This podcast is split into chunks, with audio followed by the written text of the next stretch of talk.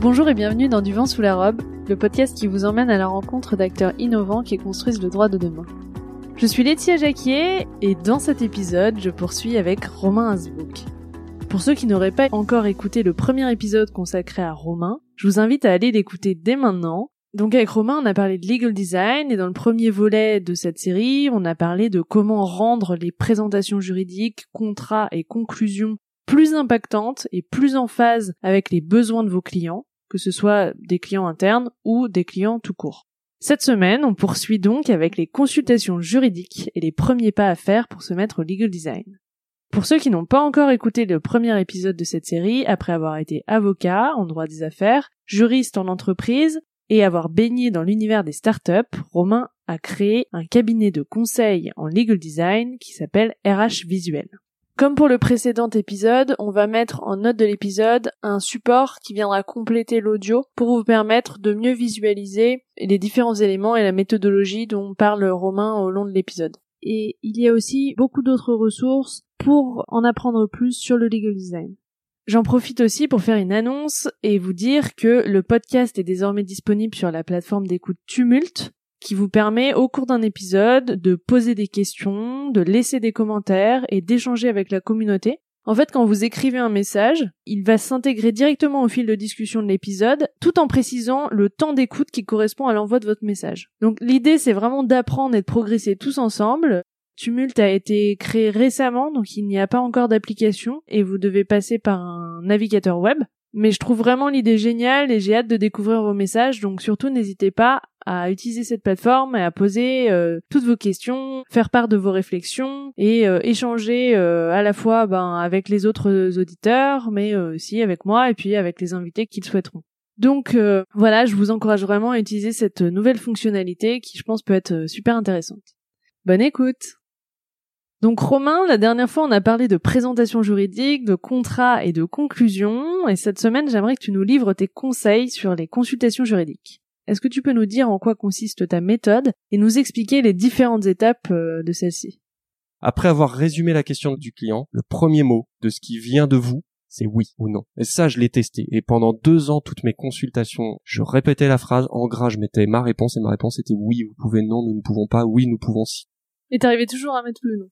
Toujours. C'est simple, si j'arrivais pas à mettre oui ou non, c'est que j'avais un problème sur le fond de ma consultation. Il y a deux choses qui font qu'on peut ne pas être à l'aise pour le faire. C'est que soit on n'est pas à l'aise avec sa réponse, ou on ne sait pas pourquoi le client nous pose la question. Et là, à ce moment-là, ça commence à ouvrir. Si on veut commencer à aller vers la transformation digitale, remettre le client en centre, tous ces trucs-là, premier truc, j'ai une obsession pour les trucs concrets. Le petit truc concret qui oblige à faire tout ce qu'il faut derrière. Est-ce que tu es capable de dire au client oui ou non? Si t'es pas capable de le faire, c'est qu'à ce moment-là, faut que tu refasses un brief en disant mais pourquoi vous me posez la question? Vous avez déjà commencé des trucs? Donc t'as la réponse à la question euh, oui non, euh, réponse très claire. Ensuite tu expliques, j'imagine, ton raisonnement. Et ensuite derrière t'as la partie euh, jurisprudence, etc.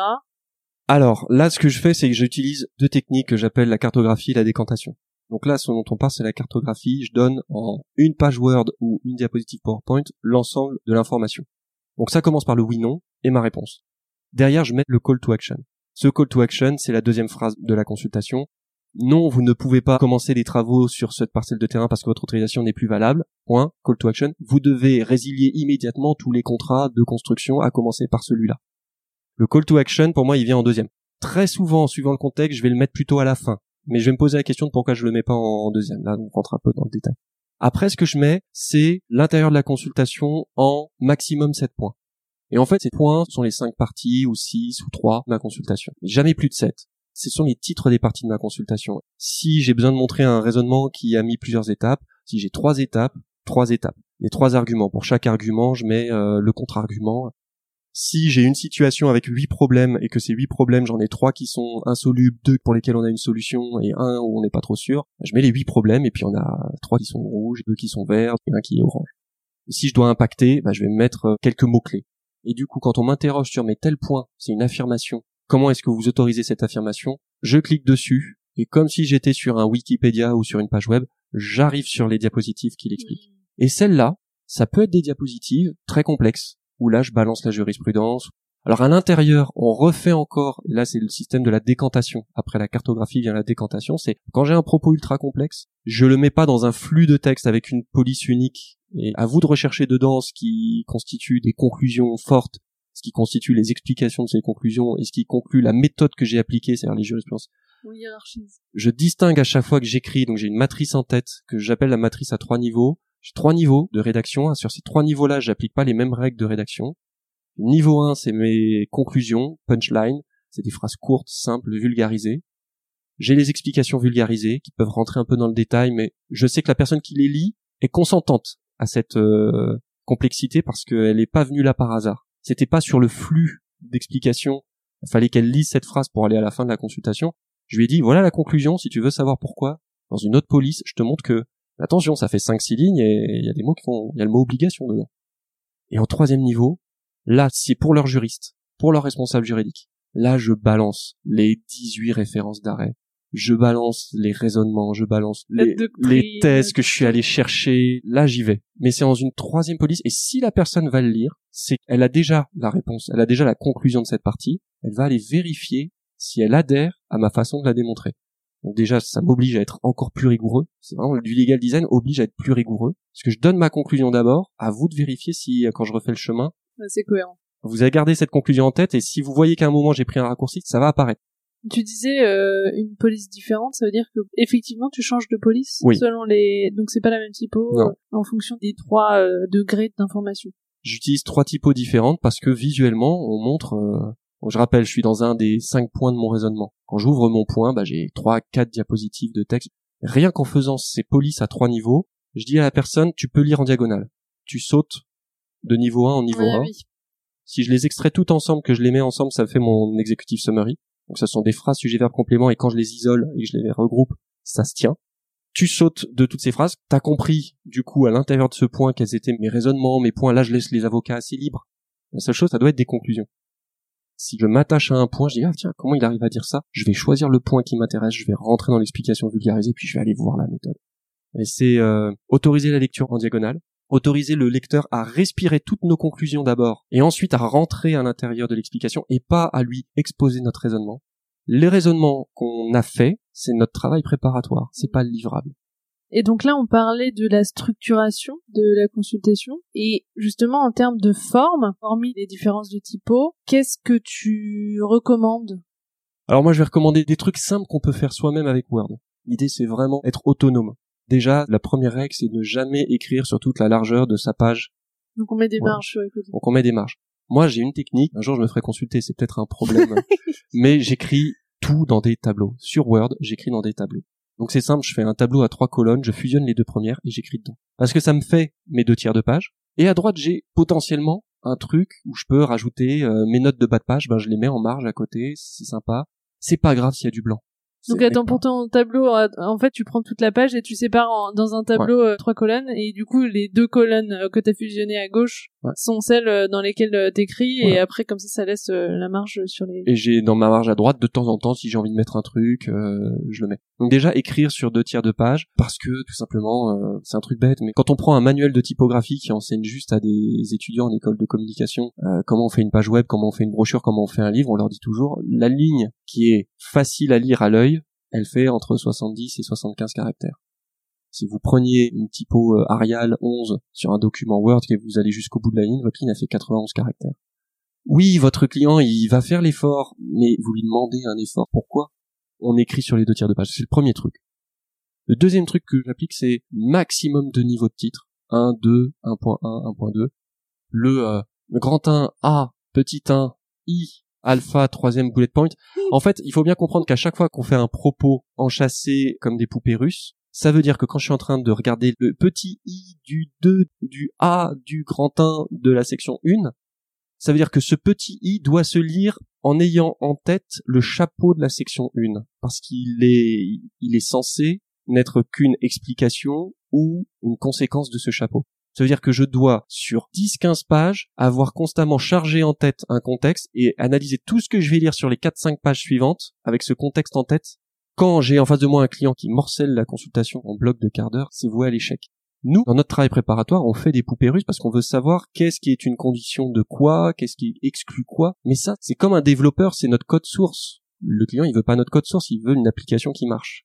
Donc faut faire l'effort d'ensuite derrière de dire ça c'était ce qui me permettait de faire mon travail, d'avoir testé ma solution. Quand je te la réexprime, j'utilise un autre langage. Donc c'est euh, maximum 7 points pour euh, régler une question. Donc 7 titres. Voilà, 7 titres. À l'intérieur, si vraiment on en a besoin, on fait des 1.1, euh, 1.2. Donc pas plus de deux sous-parties par titre. Pas plus de deux sous-parties. Si on peut faire tout en une seule couche, c'est comme la navigation web. En navigation web, on dit jamais plus de deux profondeurs de page. Je suis sur la page d'accueil, je clique sur une catégorie, je suis sur la catégorie, je clique sur un produit. Je n'ai pas une autre page encore à ouvrir. J'ai juste repris cette règle des trois profondeurs de page, je les ai appliquées à un document. Et euh, en fait, ça concorde avec ce que plein de typographes disent. Et chaque titre numéroté, dès lors qu'on a un titre avec un numéro, il faut faire en sorte qu'il fasse une, de maximum de pages et demie. Par partie? Par partie, par titre numéroté. Ça veut dire que si j'ai un titre qui fait 5 pages, je trouve le moyen de voir dedans c'est quoi la ligne euh, de démarcation, la césure où je peux faire un autre titre. Mais tout simplement parce que quand on a un titre, si je vous donne une revue, je dis tiens lis cet article, il est bien, je vous donne la revue, votre premier réflexe c'est de regarder combien de pages c'est fait. Voilà. Si c'est trop long, ça décourage. Pas forcément, mais si c'est trop long, ça dépend du temps. On va dire, je le lirai, je te dirai ce que j'en pense. Si je te dis ce livre a changé ma vie, il a beau faire 250 pages, tu vas le feuilleter juste pour voir c'est écrit en petit, c'est écrit en gros, il y a des dessins, il y a pas de dessins. T'es en train en fait de jauger quel est le degré d'implication que ça va te demander pour savoir quand est-ce que tu vas l'avoir de disponible. Si j'ouvre un mail et que je vois qu'il fait quatre écrans, je vais pas le lire tout de suite parce qu'il faut que je sache, ok, ça je vais le classer dans, ça va prendre une heure de mon temps pour le lire et l'analyser. Bah c'est pareil pour les parties. 4-5 pages, surtout si on s'interrompt au milieu, qu'on la reprend, qu'on sait plus pourquoi on est en train de lire cette partie, c'est trop dur. Si la partie elle fait deux pages et demie, on peut aller jusqu'au bout de cette partie et être interrompu et enchaîner un autre sujet et du coup avoir un autre euh, voilà. je vais être euh, aujourd'hui j'ai suffisamment d'expérience pour euh, être assez sûr de ce que je vais dire. Je le vois avec plusieurs clients différents. Ces techniques là c'est pas pour faire des consultations plus élégantes. Quand on décortique une consultation et je suis pas un legal designer fun hein, la consultation on la met dans Excel et je les torture sous Excel. Je mais avec Excel on montre toutes les contradictions et paradoxalement, alors que le legal design dans la tête de beaucoup de gens c'est fait pour euh, simplifier, c'est bah s'éclate avec une tournure de phrase que tu mettrais sur le compte d'une subtilité, euh, d'une compétence d'écriture. Euh, la vérité, c'est que t'as mis sous le tapis le fait que c'était pas solide. Ouais, je sais, mais est-ce que ça vaut le coup de creuser ou pas? Non, ça vaut pas le coup de creuser, de creuser. Donc ça vaut pas le coup d'en parler. Ça vaut pas le coup ouais, mais j'avais cherché, j'avais passé une heure, j'avais trouvé ça. Bon, c'était une fausse piste, mais mince, je voulais le mettre parce que le client il nous paye au mot. Non, voilà. Et quand tu dis justement que toi tu es pour le fait de rédiger ces consultations euh, sous Excel, j'ai du mal à visualiser comment tu fais ça en fait. Enfin, du coup, tu mets tes parties dans différentes euh, colonnes. Enfin, comment tu fais et en quoi ça aide? La version la plus simple, c'est quatre colonnes. Mon titre, mes conclusions de niveau 1, mes explications niveau 2, mes explications niveau 3, une colonne call to action et une colonne next step. Voilà, je mets ces colonnes là en place ma consultation, c'est la première phase, et oui, ta, ta, ta, ta, j'ai fait mes recherches, j'ai fait mes raisonnements, j'ai mes notes, j'ai ma solution, c'est celle-là. Je la mets, c'est le titre de mon document. oui, vous pouvez. Dans mes titres, je fais mes sept points, qui sont des phrases sujet verbe complément, et le fait de les écrire dans une colonne à part les uns en dessous des autres, ça fait que je peux contrôler que si je les exporte les uns en dessous des autres, ça raconte une histoire. Mon executive summary, ma diapositive de synthèse, elle est là avec mes sept points que j'ai rédigés avec mes sept phrases. Donc un exemple de titre, par exemple. Un exemple de titre, ça va être euh, vous ne pouvez pas construire sur ce terrain car sur ce terrain il faut une autorisation. Ça c'est un titre. C'est un titre. À ce titre, l'autorisation de machin est révolue. Ça c'est le deuxième. C'est le deuxième titre. Troisième titre. On pourrait par une certaine interprétation considérer que vous pourriez passer outre je complexifie volontairement. Quatrième titre. Toutefois, nous considérons que, vu l'enjeu du projet, il ne faut pas aller jusque-là. Voilà, j'ai quatre phrases. Je repense à tout ce qu'on m'a appris en cabinet justement sur les titres et sur la mhm. façon dont on devait faire les titres. Et en fait, bah déjà, c'était pas de mettre euh, vous, de pas s'adresser directement. Souvent, c'était plutôt à la troisième personne. On parlait de la société machin. Ou... Enfin, c'était pas du tout comme ça. Et du coup, hein. j'essaie de alors après, des fois j'ai ça, c'est que j'ai des mouvements de recul qui disent non mais attends, on peut pas dire vous. Bon bah on met la société, mais on a un sujet verbe complément. Parce que mes titres plus mes niveaux 1, j'ai envie de les sortir et d'en faire euh, ma page d'exécutif summary. Donc le fait de faire ça sous Excel, ça me permet de dire j'ai 7 points, je les ai les uns en dessous des autres et je les calibre, je calibre mes titres jusqu'à ce que je me dise ça fait une synthèse, ça fait un paragraphe de synthèse. Mon elevator pitch, Elevator pitch, c'est le scénario de vous êtes avec votre boss. Euh, ah, Durand, vous avez fait la consultation sur le projet euh, de parc éolien Oui, très bien. Tenez, la voilà, je l'ai dans la main. Elle fait 400 pages, je vous la remets. Ah, très bien. Bon, écoutez, j'ai 30 secondes avant d'arriver au cinquième étage. En gros, qu'est-ce qu'il faut qu'on fasse? Une amie de mon ancien cab, elle s'appelait Alice Durand et elle bossait sur des parcs éoliens, donc on lui dédicace ce moment. On lui dédicace ce moment.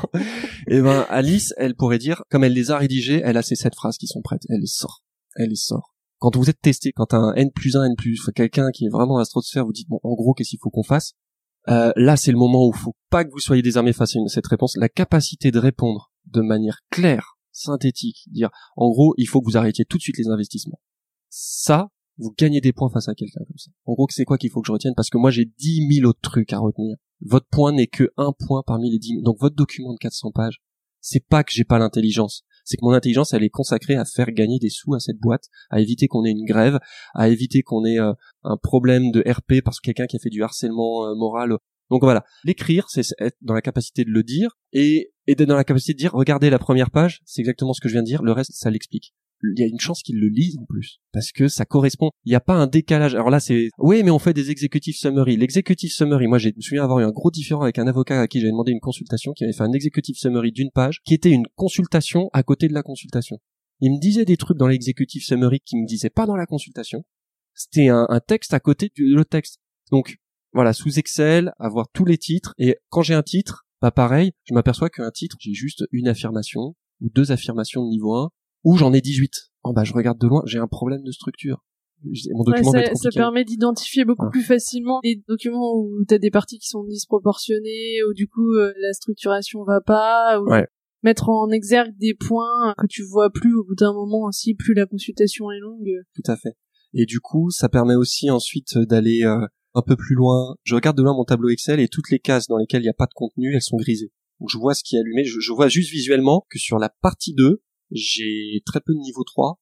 Et vous savez, les deux petits points à côté, le call to action et le next step, on n'est pas obligé d'en avoir un sur chaque affirmation. Mais on peut se poser une question quand je dis, oula, j'ai fait une consultation de 50 pages, à aucun moment, je n'ai une fois ou deux ces cases remplies. J'ai un problème. Ma consultation, elle est trop théorique. Donc voilà, travailler dans Excel, c'est travailler la consultation comme un outil et tout de suite voir les faiblesses. Et puis c'est ce qui permet derrière un jour où on a tout le cabinet qui fonctionne comme ça, d'aller voir des tech et dire au fait voilà comment on bosse nous. Est-ce que vous pourriez nous automatiser ça? Ouais, t'as déjà fait ce boulot-là euh, de structuration et enfin c'est ouais, c'est plus simple. Ou quand je reprends le dossier de quelqu'un d'autre, c'est sa méthode à lui de rédaction. Et ça, je sais que c'est compliqué parce que les avocats ils sont attachés, mais le problème c'est que d'un point de vue efficacité, on peut pas mettre de legal tech si à la fin on n'a pas de méthodologie.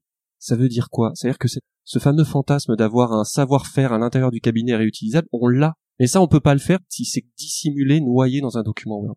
Donc voilà, c'est vraiment à partir de cette technique du document Excel, c'est voir les points de faiblesse, vérifier la cohérence des propos du document, pouvoir faire euh, et derrière pouvoir brancher des process. Euh. Et quand on envoie les consultations, en général, c'est dans un format Word. Est-ce que du coup, c'est compliqué de passer du format Excel euh, au format Word? Un des trucs que j'avais pas anticipé en faisant du legal design, c'est qu'il faudrait que je monte une formation Word et Excel. Mais je pense que ça serait hyper utile parce qu'en fait, il y a plein de fonctionnalités que la plupart des gens ignorent. Hein. Il y a deux façons de procéder qui permettent d'aller très très vite. Je prends mon tableau, j'ai appliqué toutes mes colonnes niveau 1, elles sont en gras, mes colonnes niveau 2, elles sont en noir, mes colonnes niveau 3, elles sont en gris. Donc j'ai fait mes polices à l'intérieur de mon Excel. Je les copie, je les colle dans un document Word. Donc là, j'ai mon tableau qui apparaît avec tout le texte, mais j'ai les colonnes euh, les unes en face des autres. Et je fais juste mise en page du tableau, transformer mon tableau en texte. Tu prends un texte, tu fais transformer le texte en tableau, tu le mets dans un Excel, tu prends ton Excel, tu mets transformer le tableau en texte. Bien sûr, il y a des scories, c'est que tu vas avoir des doubles sauts de ligne. Tu vas avoir des triples sauts de ligne. Donc après, tu fais un nettoyage. Quand on fait remplacer, on peut dire d'en remplacer remplace-moi il par elle, remplace-moi tel mot par tel mot, remplace-moi xxx euh, par société, mais tu peux aussi dire remplace-moi à chaque fois qu'il y a deux sauts de ligne, tu m'en mets un. Et la deuxième méthode, c'est je fais un publi postage. C'est-à-dire que je vois un document Word, et dans mon document Word, dans publi postage, je dis relié à mon tableau Excel. Word et Excel s'entendent très bien tous les deux. Oui, oui. Mon document Word va me poser deux trois questions, je vais répondre, et à la fin, j'aurai une petite fenêtre où j'aurai toutes les intitulés d'en-tête de ma première ligne vont apparaître. Titre, niveau 1, niveau 2, niveau 3, call to action, next step. Dans mon document Word, je clique sur titre, j'ai un petit texte qui apparaît qui est marqué titre entre deux guillemets. Ce truc-là, j'y touche pas. Par contre, je lui dis, bah, tiens, tu vas me mettre en gras et en bleu et décalé à droite. Je prends euh, niveau 2, je le mets en rouge, en arial, souligné, avec des petits papillons, je fais ce que je veux.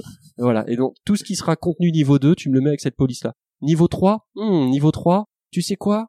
Eh ben je vais mettre tout ça dans un tableau et niveau 3 tu mettras dans la case de droite. Comme ça ce sera à côté. Voilà, dans une autre police avec un fond bleu. On le fait ça une fois On appuie sur un bouton, il y a tout le tableau où toutes les informations se retrouvent dans le document Word avec la mise en page qu'on a prévue. On fait une trame de mise en page et ensuite ça se complète automatiquement. Il y a un truc qui est très important, c'est quand on sait ce qu'on cherche, on a une baguette magique qui s'appelle le tuto YouTube. Si vous savez que vous cherchez comment faire du public postage avec Word, euh, il y a plein de tutos qui dès lors que vous savez que c'est ça que vous cherchez, euh, vous le trouvez en deux minutes, il y a quelqu'un qui l'expliquera mieux que moi avec des images et, et hop, c'est bon, c'est appris.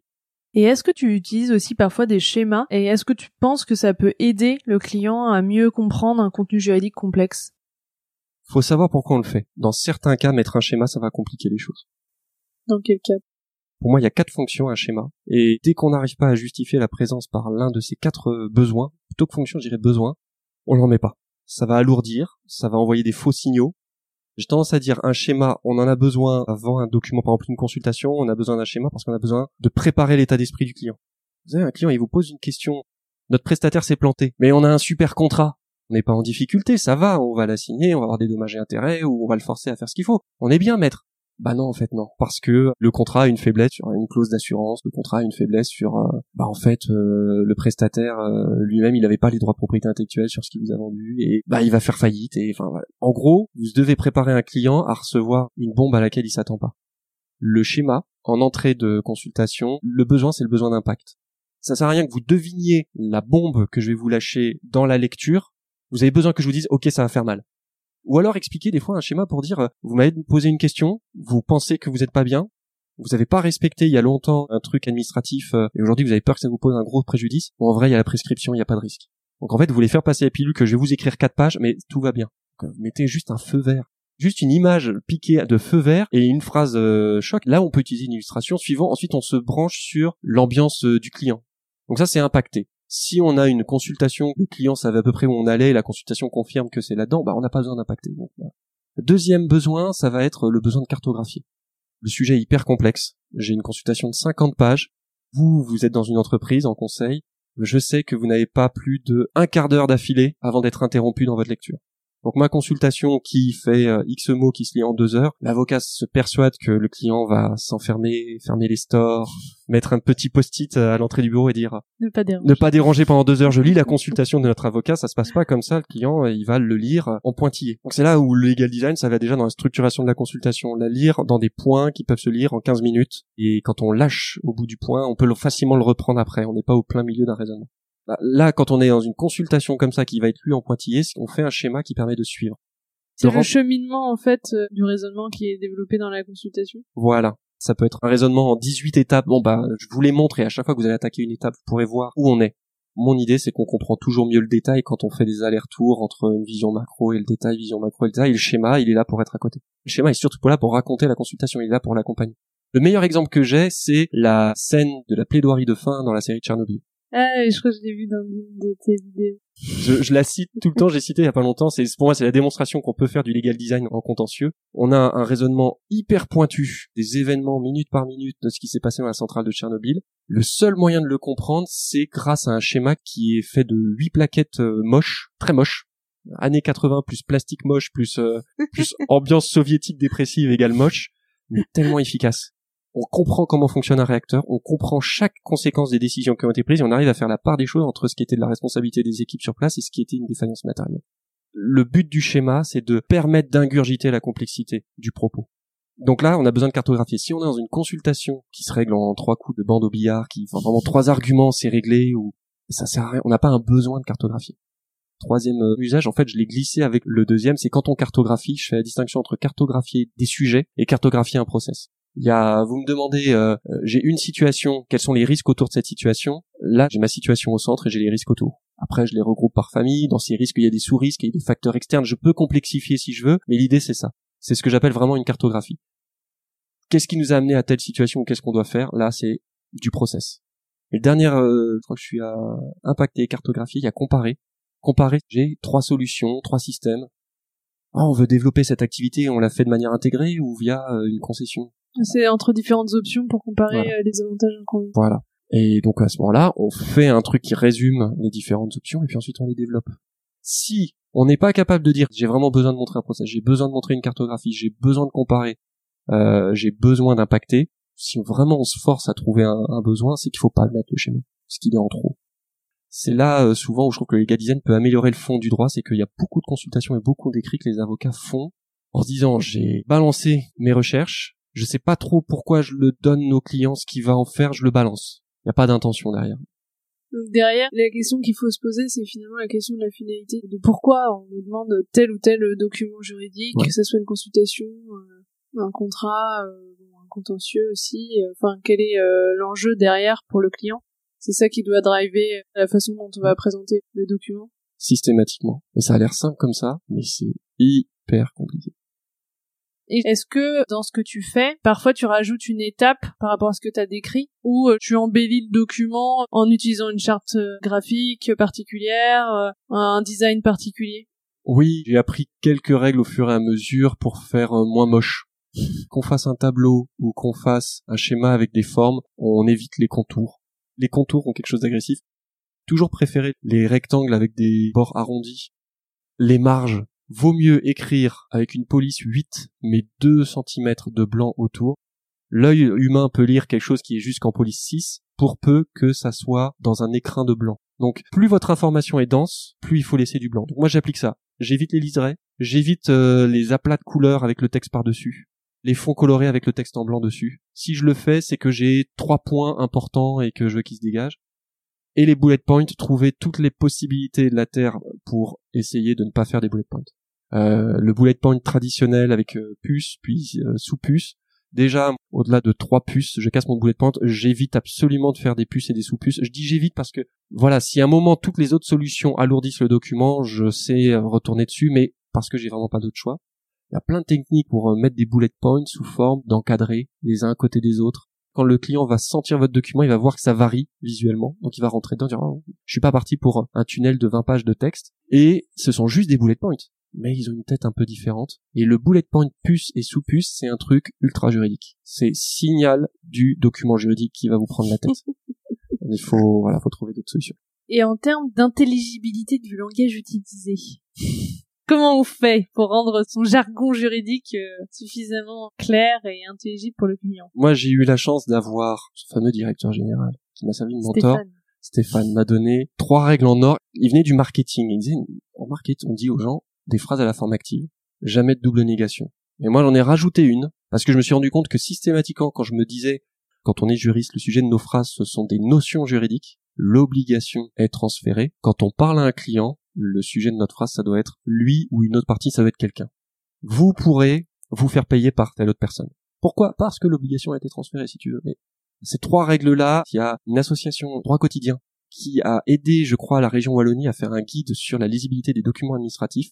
Les règles dont je parle sont dedans, plus dix autres, qui sont brillantes. Donc ça, c'est très bien expliqué par droit quotidien, c'est leur spécialité, c'est le langage juridique clair. On trouve l'équivalent en anglais. Alors là, c'est simple, c'est le gouvernement américain, plainlanguage.gov. Ça date des années 80. En fait, dans les années 80, le gouvernement américain fédéral s'est doté de règles internes sur la façon dont il rédigeait des actes administratifs fédéraux. il y a un site internet où ils ont résumé tout ça. Il y a aussi un document euh, du barreau du Québec. Alors je l'ai pas vu. Il existe d'autres choses. Si un jour on veut vraiment faire de la vulgarisation, faut s'inspirer des méthodes euh, faciles à lire, faciles à comprendre. Ce sont des méthodes qui sont faites pour rédiger pour les personnes qui ont des handicaps mentaux. Et la vérité c'est qu'en fait dans ces techniques-là, il y a beaucoup de choses qui sont utiles pour juste être davantage clair pour des gens qui n'ont pas de handicap mentaux.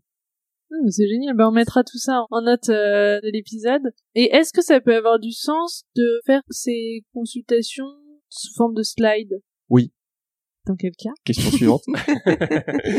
oui, parce que euh, c'est une des choses que j'ai fait beaucoup quand j'étais juriste. Une partie de mon salaire consistait à transformer des consultations juridiques en pitch en comité, en AG, en complétant les, les manques. Il manque des données. J'ai pas de données, il y a pas d'explication. Il manque le call to action, c'est quoi le next step? Vous l'avez pas? Bon, c'est moi qui vais le sortir. Mais en gros, une partie de mon salaire, les avocats auraient pu le prendre et le facturer trois fois s'ils l'avaient fait eux-mêmes. Une de mes convictions, c'est que les avocats vont devoir. Alors là, je vais me faire des ennemis, mais bon, c'est pas grave. On peut pas être aimé de tous. On peut pas être aimé de tous. non, mais en fait, je dis ça parce que euh, j'aimerais avoir la discussion franche qui me prouverait que j'ai tort. Ma conviction, c'est que les avocats vont devoir aller sur le terrain des directions juridiques. Les avocats vont devoir aller faire, à mon avis, ce que font les boîtes de consulting ou les services informatiques qui sont des boîtes, mais qui sont dans la boîte. Je trouve qu'aujourd'hui, quand on est avocat d'un grand cabinet, qu'on a un gros client qui vous paye à l'année, en permanence, vous avez deux avocats sur les lieux. Et c'est eux qui vont au comité de direction. ils sont de toutes les réunions. Et c'est eux qui pitchent les consultations. Donc c'est en fait un détachement euh, Permanent. Et je ouais. pense que de plus en plus les cabinets devront vendre le fait qu'ils sont le service juridique de la boîte.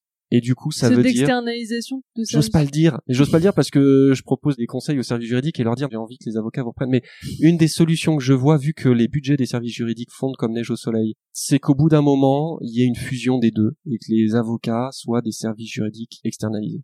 Quand je le dis, je sais qu'il y a plein de choses à régler à partir du moment où on a dit ça. En termes de confidentialité, il y a plein de choses à régler derrière. Mais en termes de pertinence du service des avocats, j'en suis persuadé.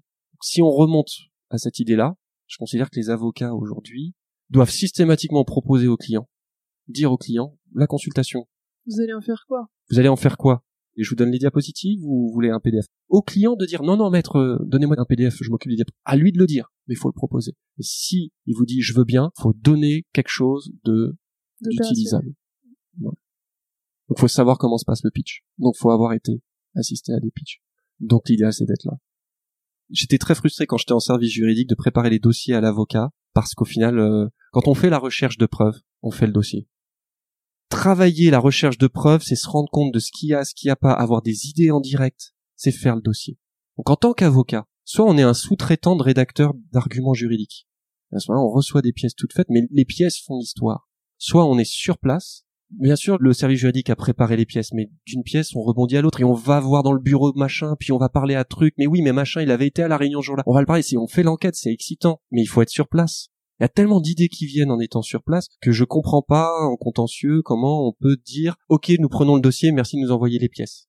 Et dans les cabinets anglo-saxons, c'est une prestation qui facture, c'est la Discovery, Ouais, ils ont même des logiciels, des legal tech là-dessus. Donc moi, c'est un truc pour moi déjà en contentieux, je pense que c'est un truc qu'il faut facturer, mais qu'il faut proposer en disant je viens 24 heures chez vous. Et ça, en plus, je l'ai piqué à un ami avocat qui lui l'a fait, mais spontanément. Tous les avocats font du legal design spontanément, et lui spontanément, il dit mais moi mes clients en droit social, une journée par semaine, je vais chez eux parce que en droit social, je veux aller récupérer les images, je veux discuter avec les gens, je veux le voir, je veux voir où est-ce qu'ils bossent. Et parce que le client, il voit que je suis là dans les bureaux, à aller d'un service en service en allant chercher mes preuves. Et une fois que je trouve que j'ai ce qu'il faut pour raconter euh, l'histoire que je veux, point de vue juridique, je repars. Et au final, un, en termes de fidélisation client, parce qu'il y a tellement d'idées qui vont venir. Faut connaître son client, faut connaître son organisation, faut être sur Ouais, t'as place. accès à une information en étant sur place qui est pas équivalente. faut être créatif quand on fait du contentieux. Donc faut penser à tous les trucs dont on peut tirer parti. Le client trouve qu'il a un avocat qui est hyper impliqué, qui connaît quelque chose qui sera difficile à transférer à un autre avocat.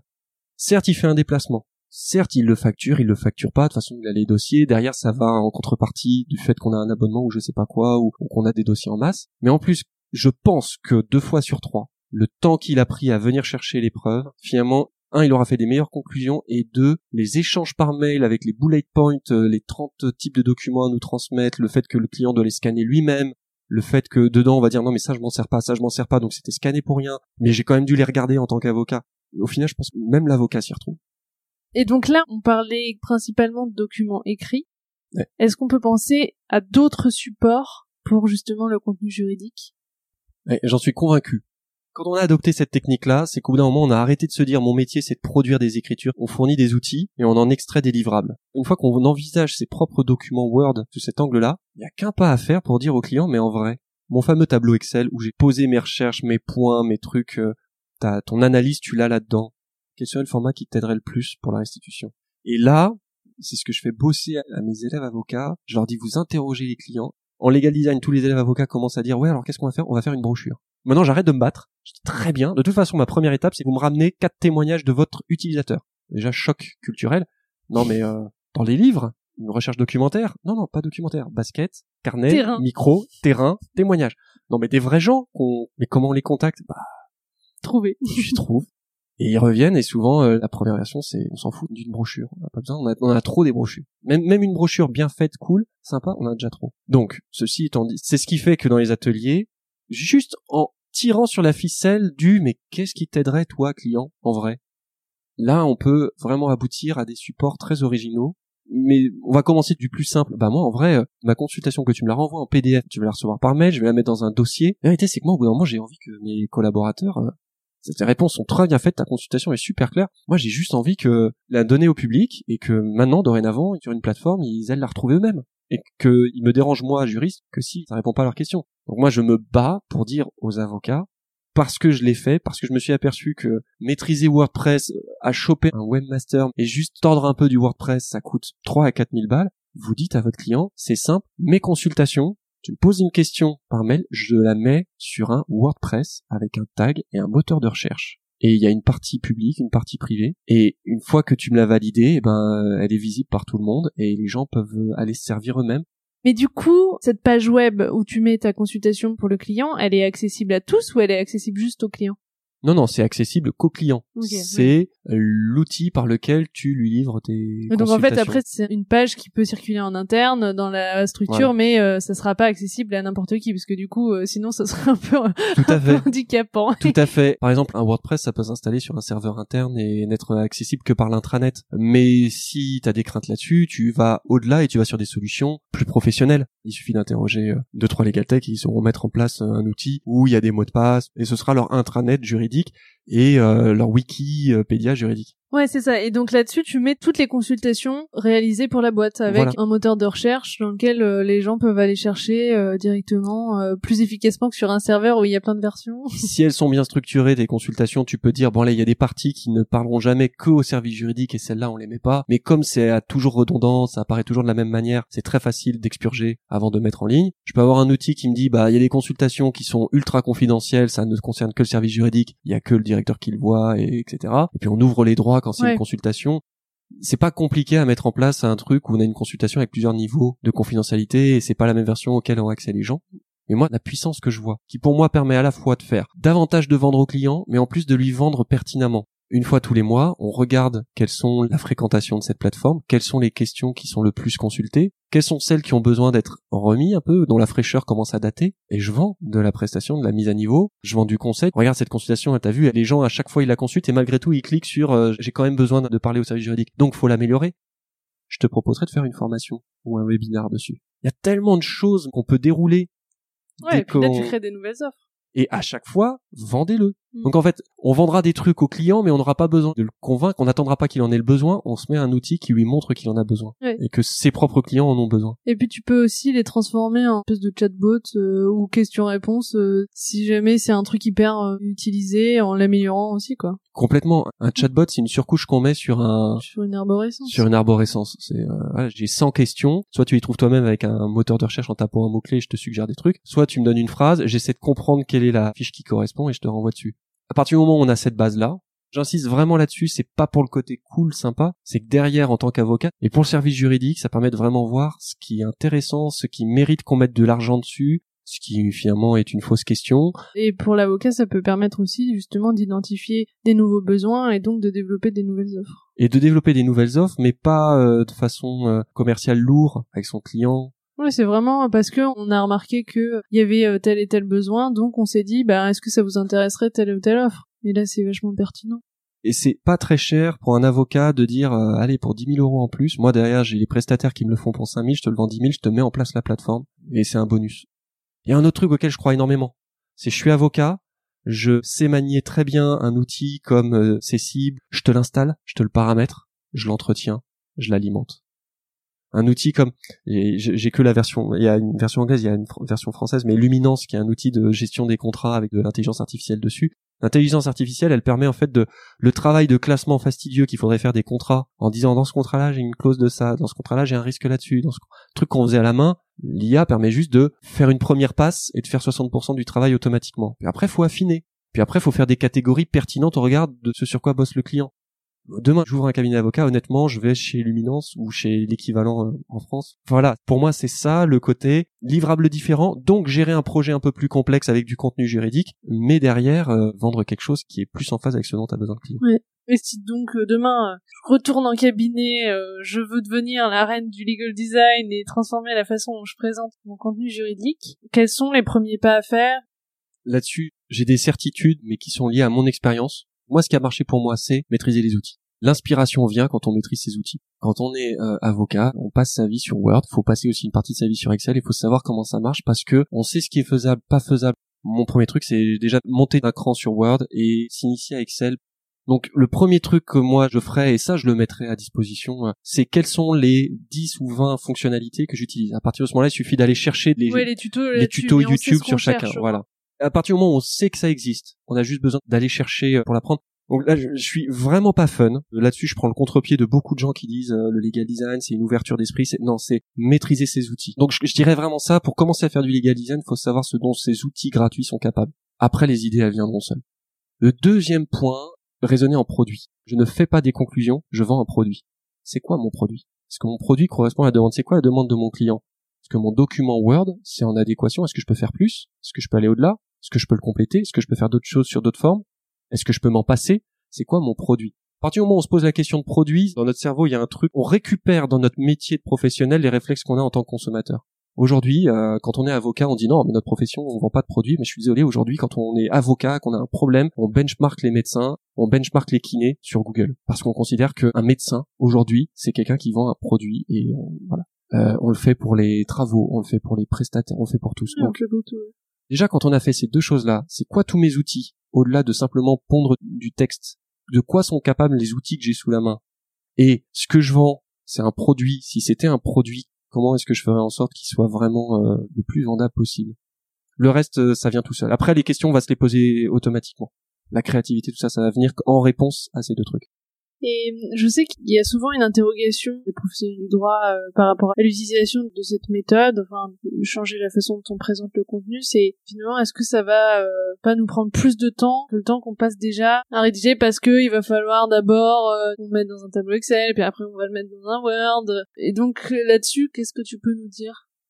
Sur le simple fait de prendre du temps à mettre les trucs dans un tableau Excel, vu que même sur des contrats dont on m'a certifié que ceux-là, ils étaient blindax de chez blindax, ils sont blindés, ils font 70 pages. Ça va.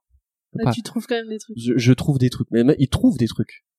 Rien que sur la qualité des prestations, juste la sécurité juridique, le cœur du réacteur, ça vaut le coup. Donc là, ma première réponse, c'est dire, est-ce que c'est perdre du temps que de mieux faire son travail? Je suis persuadé que ces techniques-là font mieux faire le travail. Le deuxième truc, c'est, ça fait perdre beaucoup de temps au début après, ça en fait gagner, mais... Ouais, il y a un temps d'adaptation et de d'intégration. Ça va en faire gagner parce que on va pouvoir mieux se répartir les tâches à l'intérieur du cabinet. Ça va en faire gagner parce qu'on va pouvoir améliorer son modèle. On va avoir un modèle maître euh, qu'on va Ça va être harmonisé aussi du coup. Ça va être harmonisé, les gens vont rédiger pareil. Au final, ça va faire gagner beaucoup de temps, mais le déclenchement, c'est comme la première fois qu'on a mis en place un nouveau logiciel interne. Bah, au début, tout le monde a ramé pendant une semaine. Maintenant, plus personne penserait à faire autrement. C'est ça le coup. Ensuite, après, ça devient vraiment l'argument maître, mais je le sors toujours avec prudence parce que euh, il nécessite tellement de choses pour voir cet avantage. La contrainte de dire ouais, je vais passer du temps. Est-ce que ça vaut le coup? Ça vaut le coup si c'est un produit qu'on vend souvent. Ah mais est-ce qu'on a pris conscience en interne que c'était un produit, que c'était ce document-là, c'était pas juste un contrat qu'on faisait quand le client demandait, mais c'était une expertise, et que du coup, est-ce qu'au niveau de la com, on le présente comme ça? Est-ce qu'on peut le scalabiliser? Est-ce qu'on peut le voilà, ce que je veux dire, c'est que cette contrainte-là, de temps en temps, j'ai envie de dire aux gens, oui, ça va vous prendre du temps, bah du coup, est-ce que ça vaut le coup de le faire sur ce contrat? Et une fois qu'on l'aura fait sur ce contrat, bah faudra le vendre. Mais du coup, tu penses que, enfin, c'est difficile comme question, parce que ça dépend un peu de chacun et de sa faculté d'adaptation, mais combien de temps environ tu penses qu'il faut pour arriver à être à l'aise avec cette nouvelle façon de faire et du coup plus perdre de temps par rapport au début? Je pense qu'il faut le faire euh, trois fois sur trois documents différents et après ça devient un réflexe. On revient sur du document Word quand vraiment on est en train de faire un document qui fait une page donc ça sert à rien. Ou on est en train de faire un contrat où franchement on le fera une fois, la prochaine fois on le fera, ce sera dans un an. Oui. Et là, on sort du confinement et ça a posé tout un tas de questions et ça a mis beaucoup de cabinets d'avocats, mais aussi d'individuels euh, dans des situations extrêmement compliquées. Qu'est-ce que toi, tu penses que euh, cette crise a déjà changé et va changer dans l'avenir? Alors, je pense que je vais dire des choses violentes, caricaturales et en partie fausses, mais c'est ma conviction et je pense que les gens qui apporteront les arguments contraires feront avancer les choses. L'impression que j'ai, c'est que déjà ce qu'on voyait, c'était que le champ du monopole des avocats, pour moi, nécessairement allait être réduit. Là, il va être attaqué plus vite. Parce que mon sentiment, c'est que le gouvernement a fait des choses pendant cette crise qu'on pensait impensables. Donc là, on est dans une phase où réformer toute une profession, sortir des dizaines de milliards d'euros, faire un déficit de 11%, c'est plus des tabous. Donc, se fâcher avec la profession d'avocat pour dire, bah, dorénavant, vous avez, il y a plus de postulation parce que ça fait des coûts de transaction. L'avocat est un coût de transaction. Le monopole de l'avocat euh, va être attaqué pour laisser la place à des solutions automatisées qui feront en apparence gagner des sous aux entreprises. Et je pense que vu les tabous qui sont tombés, ces questions-là vont être attaquées avec beaucoup plus de brutalité. Tu vas avoir des cabinets de niche. Ceux qui vont s'en sortir, ce sont les cabinets qui auront pris cette notion de produit. Là, ça dépasse le legal design Mais c'est les avocats, je le vois, je l'ai vu ce matin, une avocate qui sort un site qui dit moi je suis l'avocate des gens qui ont des chevaux. Alors je trouve qu'il y a encore des trucs à améliorer là-dessus parce qu'elle dit voilà mes compétences, je fais du droit. Non, je suis avocate des gens qui ont des chevaux et moi les gens qui ont des chevaux là-dessus, je sais faire euh, du droit équestre parce qu'il y a du droit équestre, j'ai découvert ça, mais je sais aussi faire le droit des sociétés pour monter un rat, je sais faire le la fiscalité. Je ne me définis plus par mon secteur d'activité, je me définis par une par une clientèle.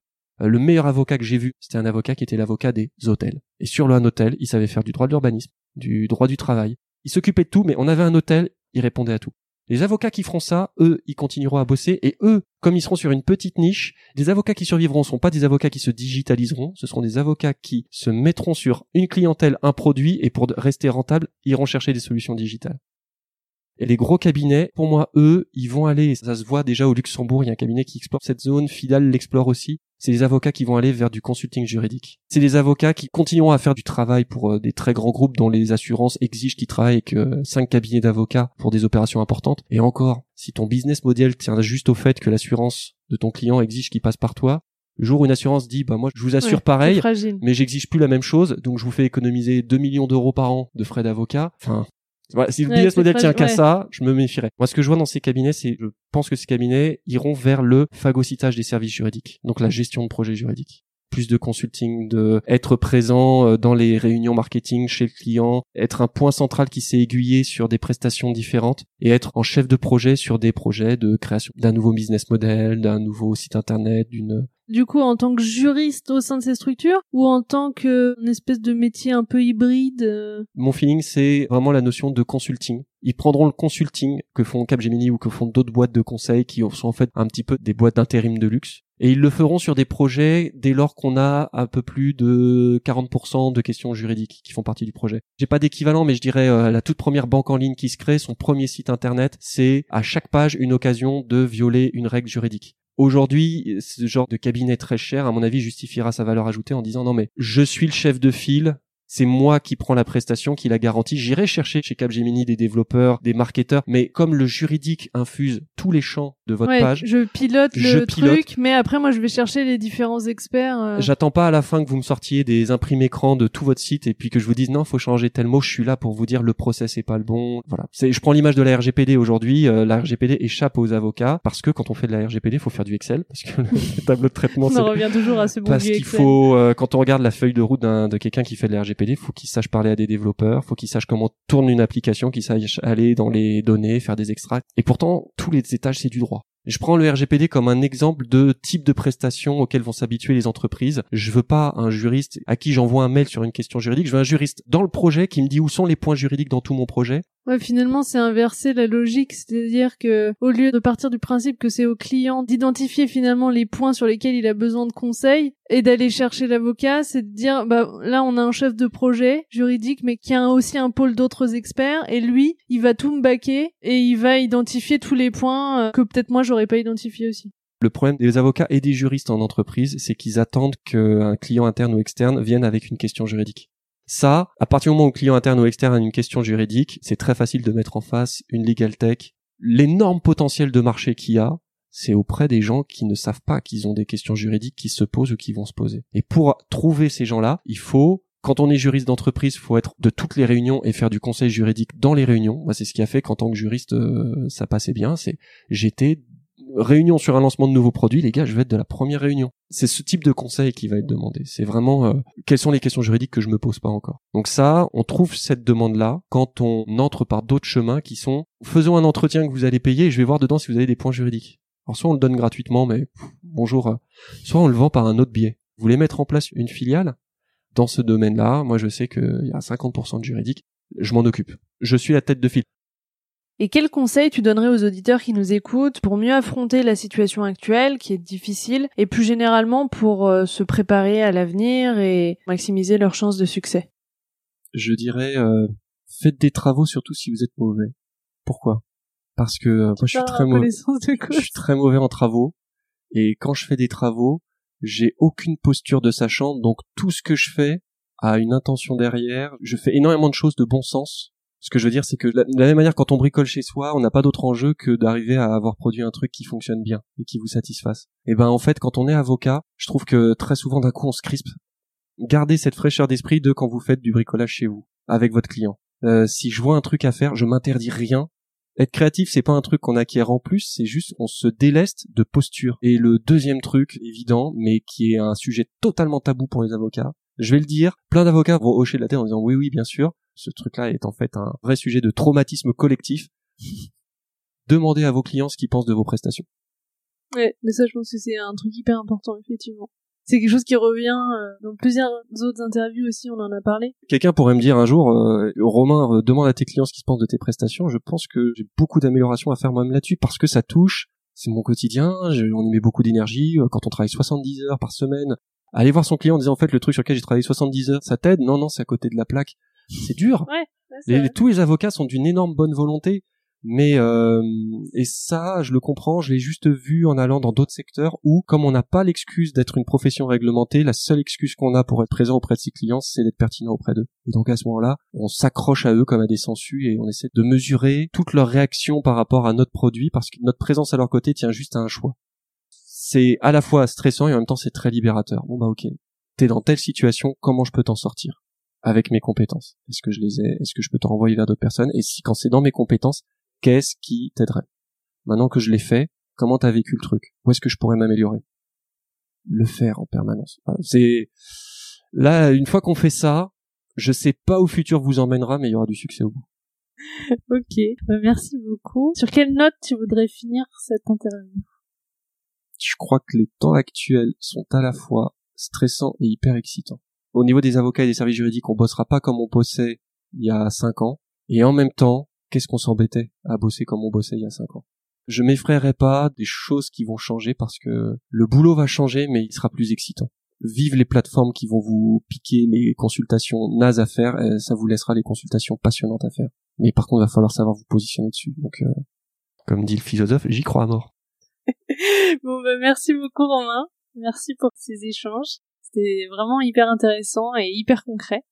Bon, alors mission accomplie. Donc un grand merci. Eh ben merci à toi. Au revoir. Au revoir. Voilà, c'est terminé pour aujourd'hui. J'espère que l'épisode vous a plu. N'hésitez pas à me faire des retours sur cet épisode, me dire si ça vous a aidé, si vous trouvez que c'est intéressant, si le format vous plaît. Si le podcast vous plaît, n'hésitez pas à me mettre une très bonne note, de préférence 5 étoiles sur iTunes, ça m'aidera beaucoup, et à parler du podcast autour de vous. Si vous avez des questions, ou si vous voulez donner votre avis, ou si vous avez envie de partager votre point de vue sur tous ces sujets d'innovation, N'hésitez pas, vous pouvez le faire sur les pages du vent sous la robe sur les réseaux. Donc il y a une page sur Instagram, une page sur Twitter, une page sur LinkedIn, une page sur Facebook et sinon sur le site internet, sur la page dédiée à chaque épisode, vous avez la possibilité de laisser des commentaires. C'est vraiment fait pour ça, ça peut être très intéressant de débattre sur ces sujets, donc n'hésitez pas. Et sinon je vous donne rendez-vous dans 15 jours pour le prochain épisode. À bientôt!